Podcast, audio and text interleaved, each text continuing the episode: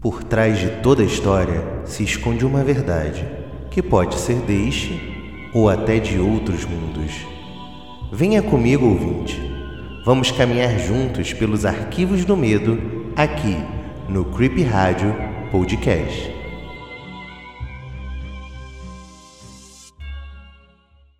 Olá, ouvinte. Esta é a voz de Eduardo Osório, o seu anfitrião aqui no Creep Rádio Podcast e este é o programa Arquivos do Medo. Eu estou aqui hoje para falar a respeito de um caso chocante que aconteceu há muitos séculos na França. Então, sem mais demoras, vamos ao arquivo de hoje. Um barulho lá fora, entre as brenhas da noite. Quem não teria medo? Se for humano, o medo persiste. Mas e se não for? Eu e você, ouvinte, estaríamos certamente tomados por um pavor sobrenatural. O que esgueira lá fora na noite? O que é capaz de predar o homem, não sendo outro homem, ou uma fera, que os ouvidos e olhos treinados reconheceriam as pistas? Certamente você, assim como eu, já ouviu histórias e relatos, ouviu filmes ou até ouviu músicas a respeito de lobisomens fôssemos desenrolar as muitas histórias que assombram o mundo, esbarraríamos na nobreza de Licaão, nos corrilários, os corredores de fato de Portugal, nas quaresmas assombradas do Brasil e, para alguns, até mesmo na ferocidade que condenou Nabucodonosor II em forma de maldição. Mas hoje, ouvinte, vamos nos ater ao pequeno vilarejo de Douro, na França, que durante o século XVI foi atacada pela crueldade de um ser que, eu acredito, você não vai duvidar da existência depois deste humilde episódio do Arquivos do Medo. Na praça principal do vilarejo foram divulgadas regras para que todos sobrevivessem ao mal que rondava a cidade: um lobisomem. Ao que parece, o sumiço de crianças naquele povoado da província francesa seria o principal motivo para concluir que algo entre o assombrado e o demoníaco se fazia presente. Alguns relatos afirmam que grupos armados começaram a caçada para livrar suas casas do lobisomem à espreita. Segundo estes relatos, os caçadores teriam visto um ataque brutal contra uma criança que tentava fugir das garras da morte.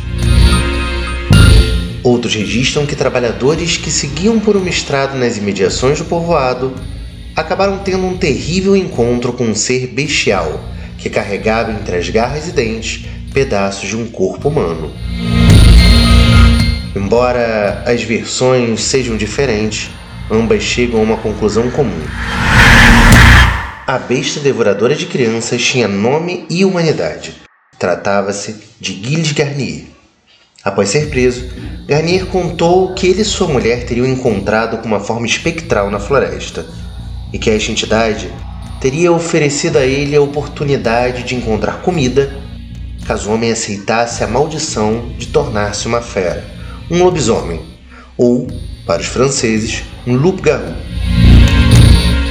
Segundo o próprio Garnier, após a transformação, ele teria vitimado em média quatro crianças com idade entre 9 e 12 anos. A primeira vítima do monstro teria sido uma menina de 10 anos, morta por estrangulamento em um vinhedo fora da cidade. Ela teria sido despida por Garnier, que após isso é, se alimentara de sua carne e teria levado seus despojos para sua esposa. O ataque posterior não seria bem sucedido. O lobisomem avançou sobre outra garota, mas a aparição de algumas pessoas no local afastaram a fera. A menininha, entretanto, devido às mordidas atrozes que recebera, acabaria por morrer poucos dias depois. As outras duas vítimas eram do sexo masculino, mas também crianças.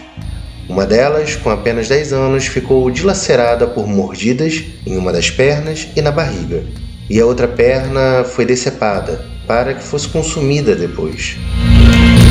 A quarta e última vítima não escapou das garras da morte, mas também foi abandonada pelo Homem-Lobo, que fugiu mais uma vez de um grupo de pessoas que teria se aproximado daquela cena infernal. Gilles Garnier foi condenado por bruxaria e licantropia por um julgamento local, sem intervenção do Tribunal da Santa Inquisição. ele acabou sendo queimado em uma estaca. Com essa pena de morte, o lobisomem francês teve encerrado seus dias de terror. Bom ouvinte, eu espero que você tenha gostado desse nosso episódio do Arquivos do Medo. Eu fico por aqui e até a próxima.